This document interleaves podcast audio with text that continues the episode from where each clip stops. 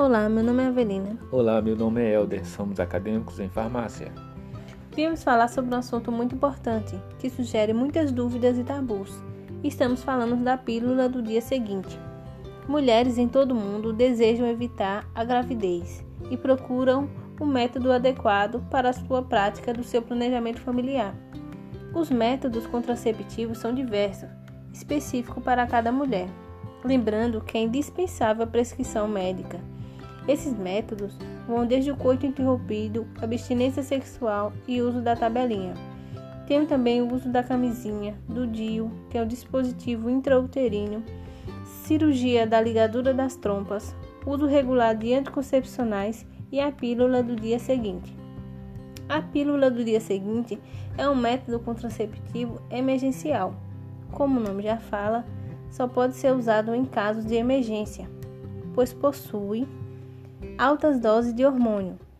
Seu mecanismo de ação é impedir a ovulação, sendo usada em até 72 horas após o ato sexual, sendo que sua eficácia é diminuída com o passar das horas pós-coito.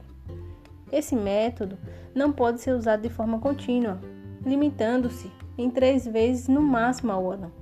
Caso faça uso direto do mesmo, acarretará em problemas sérios, como AVC, que é acidente vascular cerebral, decorrente de formação de trombos, efeito colateral do excesso desse hormônio contido nesse método. Na mídia social vimos muitos casos sobre isso. O uso exagerado da pílula do dia seguinte provoca o AVC e o mais impressionante, a maior incidência é em mulheres jovens. Vale lembrar também que não pode ser usado por mulheres tabagistas e com problemas circulatórios. Um questionário feito no Google Form com 37 mulheres, cerca de 56,8% delas usam anticoncepcional no horário correto e 43,2% usa de forma irregular. De 0 a 10, cerca de 36% relataram esquecimento, já 42% não sabem os medicamentos que cortam o efeito da pílula. 63,4% associaram o método contraceptivo com a pílula. A faixa etária de início para começo do uso de contraceptivo foi entre 15 e 27 anos. 31,6% não observa a data de validade do anticoncepcional. 51,4% mudou de anticoncepcional sem orientação médica. 28,9% não sabe os dias que inicia e termina o período fértil. E 33,3% emendaram o uso da cartela sem orientação do profissional da saúde. Essa pesquisa proporciona uma visão holística do conhecimento em relação ao nosso organismo e ao uso dos contraceptivos. Diante do exposto conhecimento, devemos ter bastante cuidado ao uso indiscriminado dos mesmos, sem a devida prescrição médica. Em qualquer dúvida, não hesite. Procure o profissional farmacêutico. E para finalizar, vamos falar sobre os mitos e verdades sobre a pílula do dia seguinte. A pílula do dia seguinte é 100% eficaz? Mito. Se a paciente já ovulou, a pílula provavelmente não terá êxito, pois o espermatozoide pode fecundar o óvulo. A pílula do dia seguinte é para tentar impedir e inibir a ovulação. A pílula do dia seguinte provoca aborto? Mito.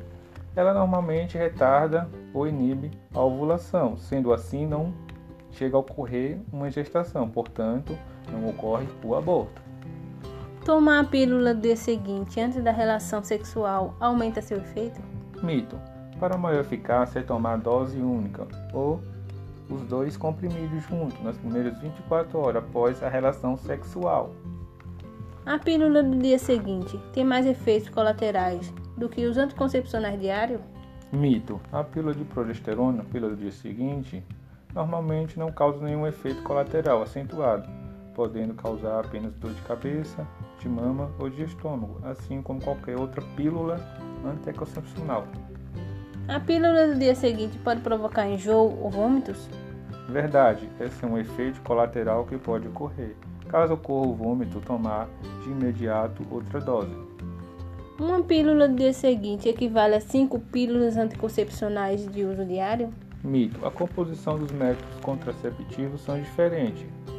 Enquanto a pílula do dia seguinte é composta por apenas progesterona, os anticoncepcionais de uso diário é uma combinação de progesterona com estrogênio. A pílula do dia seguinte engorda? Mito.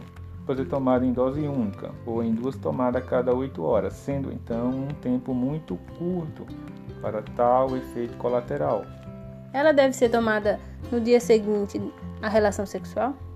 Verdade. O ideal é tomar entre 24 e 48 horas após a relação sexual. Depois deste período, começa então a apresentar maior chance de falhas.